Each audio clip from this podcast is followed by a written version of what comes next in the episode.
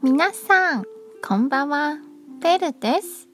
台北捷運の旅、淡水新義線、中央線です。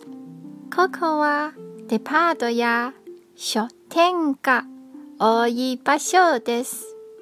そして、この駅は地下街につながっています。地下街には書店、衣服、雑貨などのお店が並んでいます。隣のソウラン駅から台北駅までつながっているので、とても長いですよ。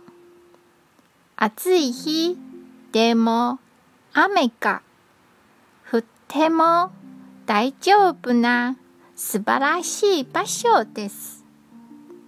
今日も一日お疲れ様でした。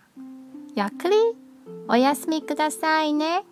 じゃあ、またね